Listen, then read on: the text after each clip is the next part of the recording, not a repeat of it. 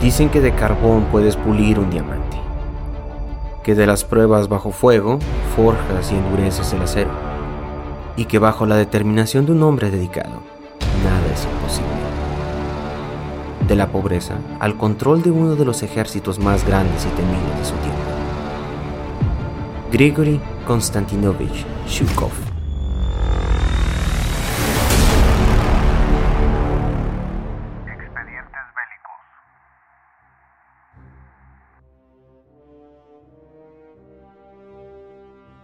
nacido el 1 de diciembre de 1896, en Novishkoe, en las cercanías de Kaluga. Él creció en un lugar de extrema pobreza y a la edad de 10 años se fue a Moscú, acompañando a su tío a trabajar en una fábrica.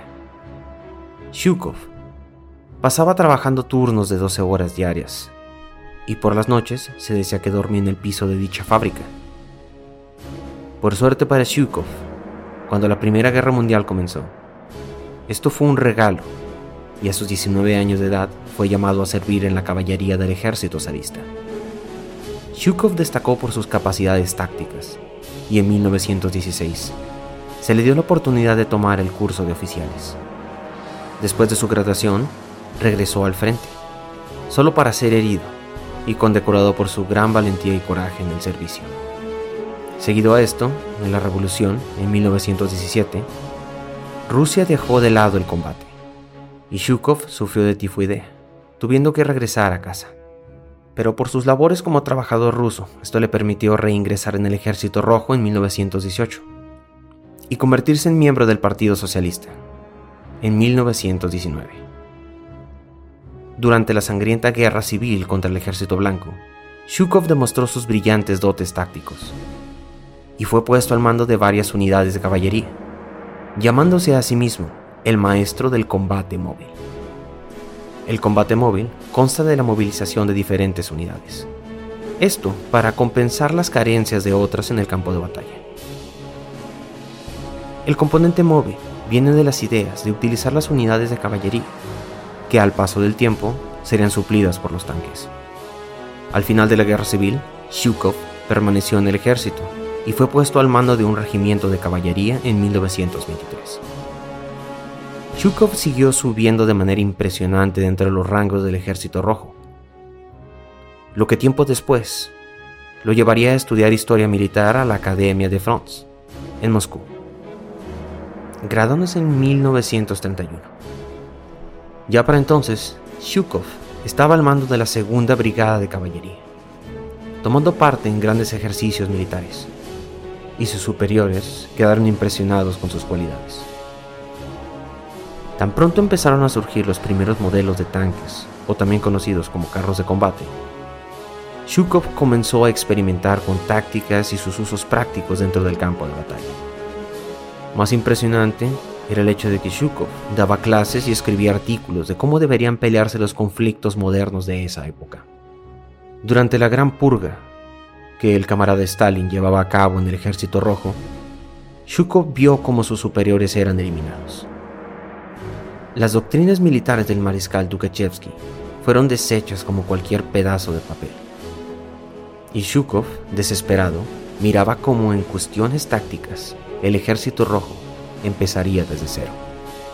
Sin embargo, él logró eludir dicha purga y sobrevivir. En julio de 1939, Shukov fue asignado a la frontera del este de la Unión Soviética para enfrentarse al ejército japonés de Kwantung, que había invadido Mongolia. Shukov reorganizó la defensa soviética y lanzó varias contraofensivas brillantes. Combinando unidades de infantería, tanques y aviones de combate, sus contraataques fueron un éxito total. Y al cabo de tres días, el ejército japonés fue replegado hasta las fronteras de Mongolia, para luego ser expulsados de la misma. Por primera vez en su carrera militar, Shukov se convirtió en una figura reconocida en toda la nación rusa. Se le otorgó la prestigiosa decoración de Héroe de la Unión Soviética. Y al mismo tiempo, esto dejó ver que Shukov era un hombre sanguinario contra sus enemigos, masacrando millares de soldados rusos para poder cumplir sus objetivos militares. En 1940, Shukov fue puesto al mando del Distrito Militar Especializado de Kiev, en el oeste de Ucrania, y fue promovido a general.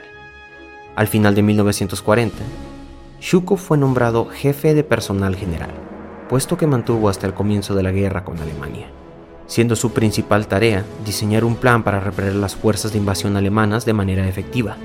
Pero para la primavera de 1941, él mismo sugirió al líder de la Unión Soviética, Joseph Stalin, lanzar un ataque premeditado contra las fuerzas alemanas, que aún estaban por formarse en las fronteras del oeste de la Unión Soviética, conocido como el Plan Shukov.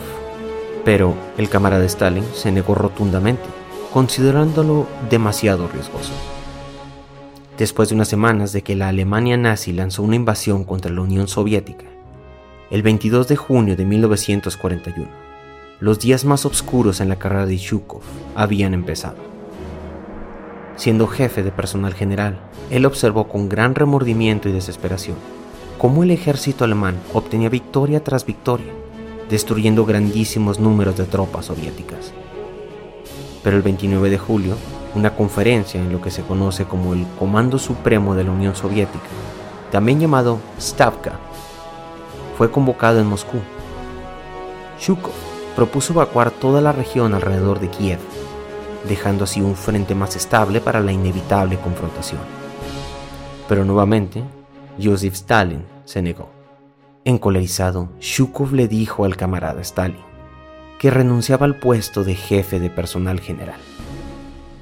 Y el camarada, por supuesto, aceptó su renuncia, reemplazándolo con el mariscal de campo, Shaposhkinov. Shukov fue resignado a dar consejo a los comandantes que habían estado involucrados en las operaciones de Smolensk y el oeste ucraniano. Para finales de septiembre, Shukov fue nombrado comandante de las fuerzas soviéticas alrededor de Leningrado, reemplazando al incompetente mariscal Klimen Boroshikov.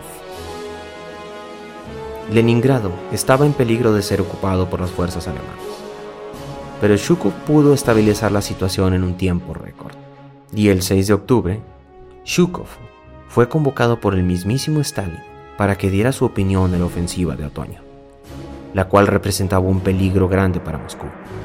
Cuatro días después fue nombrado comandante del Frente del Oeste, haciéndolo así responsable de la defensa de la capital. Disponiendo de pocos hombres y de material de guerra, Shukov frenó la máquina de guerra alemana, llevando a la Wehrmacht lejos de las puertas de Moscú en lo que algunos llaman una brillantemente ejecutada contraofensiva, marcando así la primera gran derrota de las fuerzas terrestres alemanas. La oposición de Shukov al plan de Stalin de lanzar una gran ofensiva en la primavera de 1942 le dio un rol más pasivo a lo largo de los siguientes meses. Sin embargo, cuando la gran ofensiva soviética lanzada por el mariscal Simon Timochenko en las salidas cercas de Charkov falló rotundamente. Las tropas del ejército sur alemán lograron penetrar la defensa rusa en dirección a Stalingrado. Shukov fue enviado de inmediato a Stalingrado por el mismísimo Stalin a organizar la defensa de la ciudad. Ya estando en Stalingrado, y al igual que en Moscú, una tenaz defensa fue montada en el centro de la línea, mientras codo a codo una masiva y estable fuerza inundaría los flancos. Trabajando en conjunto con Vigilievsky, Shukov estaba trabajando en una contraofensiva. Esta llevaría a la destrucción total del sexto ejército alemán, comandado por Friedrich Paulus. En esta ofensiva, más de 330.000 soldados alemanes perderían la vida o serían tomados como prisioneros de guerra. Una particular batalla que es omitida por parte de la historia patriótica de la Unión Soviética es en la cual Shukov participó en una ofensiva contra la saliente de Pushev en el sector del Frente del Este. Esta ofensiva, con el nombre código la Operación Marte, fue lanzada al mismo tiempo en el que las fuerzas alemanas fueron acorraladas contra la gran ofensiva de Stalingrado.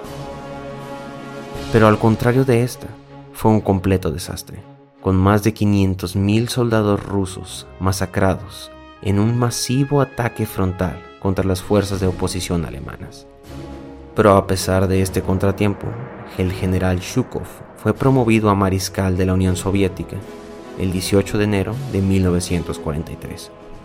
En julio de ese mismo año, Shukov jugó un rol muy prominente en la salida de Kursk, como un representante del Stavka, donde la ofensiva de verano alemana fue completamente derrotada, seguido de un muy exitoso contraataque soviético. Desde ese momento, el Ejército Rojo mantuvo la iniciativa estratégica hasta el final de la guerra. Subsecuentemente, el mariscal Shukov jugó un papel clave en muchas ofensivas masivas, replegando y sacando a las fuerzas alemanas de Bielorrusia, grandes partes de Polonia y Silesia. En el último año de la guerra, Shukov fue puesto al mando del primer frente blanco ruso, obteniendo una posición más que ideal para empezar un ataque directo contra la capital de Alemania, Berlín. Desde su cabeza de puente, en el río Oder, el camarada Stalin utilizó la rivalidad entre Shukov y su archirrival, Iván Kuniev, quien estaba al mando del primer frente ucraniano, dándoles a saber que estarían en una carrera. La meta era la captura de Berlín lo antes posible. Pero para cuando el camarada Kuniev estaba a tan solo 200 metros del edificio de Reichstag, Stalin decidió que las unidades de Shukov capturarían el edificio. De esta manera, sería Shukov quien pasaría a la historia como el conquistador de Berlín durante la Segunda Guerra Mundial. El 8 de mayo de 1945, Shukov aceptaría la rendición incondicional de las fuerzas alemanas restantes, confirmada por el mariscal de campo, Wilhelm Keitel.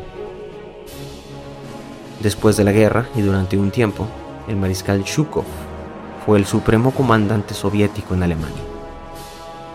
Pero después de ello, fue asignado a funciones de menor importancia por el mismísimo Stalin, quien se dice estaba celoso de su popularidad.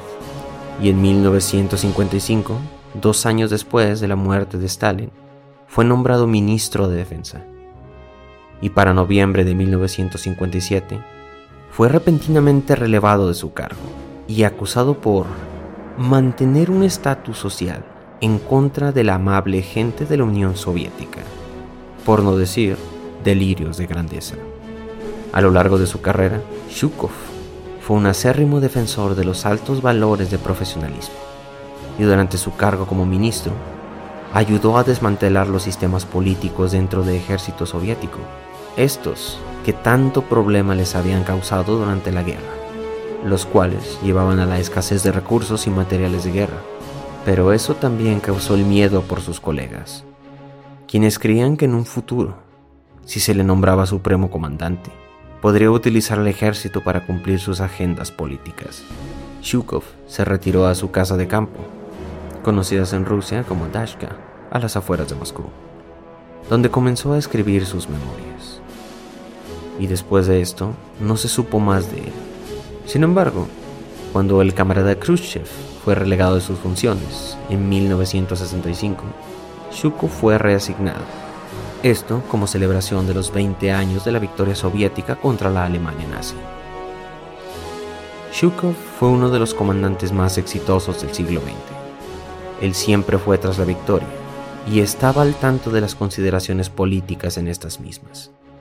También fue un comandante que visitaba a sus tropas con regularidad en los frentes de batalla, lo cual lo hacía muy popular alrededor de sus subordinados, y es un hecho que Shukov podía ser tan entrañable como despiadado. Se dice que después de la guerra, Shukov le dijo a quien después sería presidente de los Estados Unidos, el general Eisenhower, si encontrásemos un campo minado, nuestra infantería atacará. No importa si hay minas en él o no. A Shukov se le otorgó la más alta condecoración soviética, la estrella del héroe de la Unión Soviética, así como con decoraciones extranjeras, entre ellas la más destacable, Caballero de la Gran Cruz, de la Orden de la Pureza. El mariscal Shukov murió el 18 de junio de 1974 en Moscú. Su funeral fue acompañado por un masivo desfile militar en la Plaza Roja. Para muchos, el comandante que siempre estuvo ahí con ellos. Para otros, el ser más despiadado del ejército rojo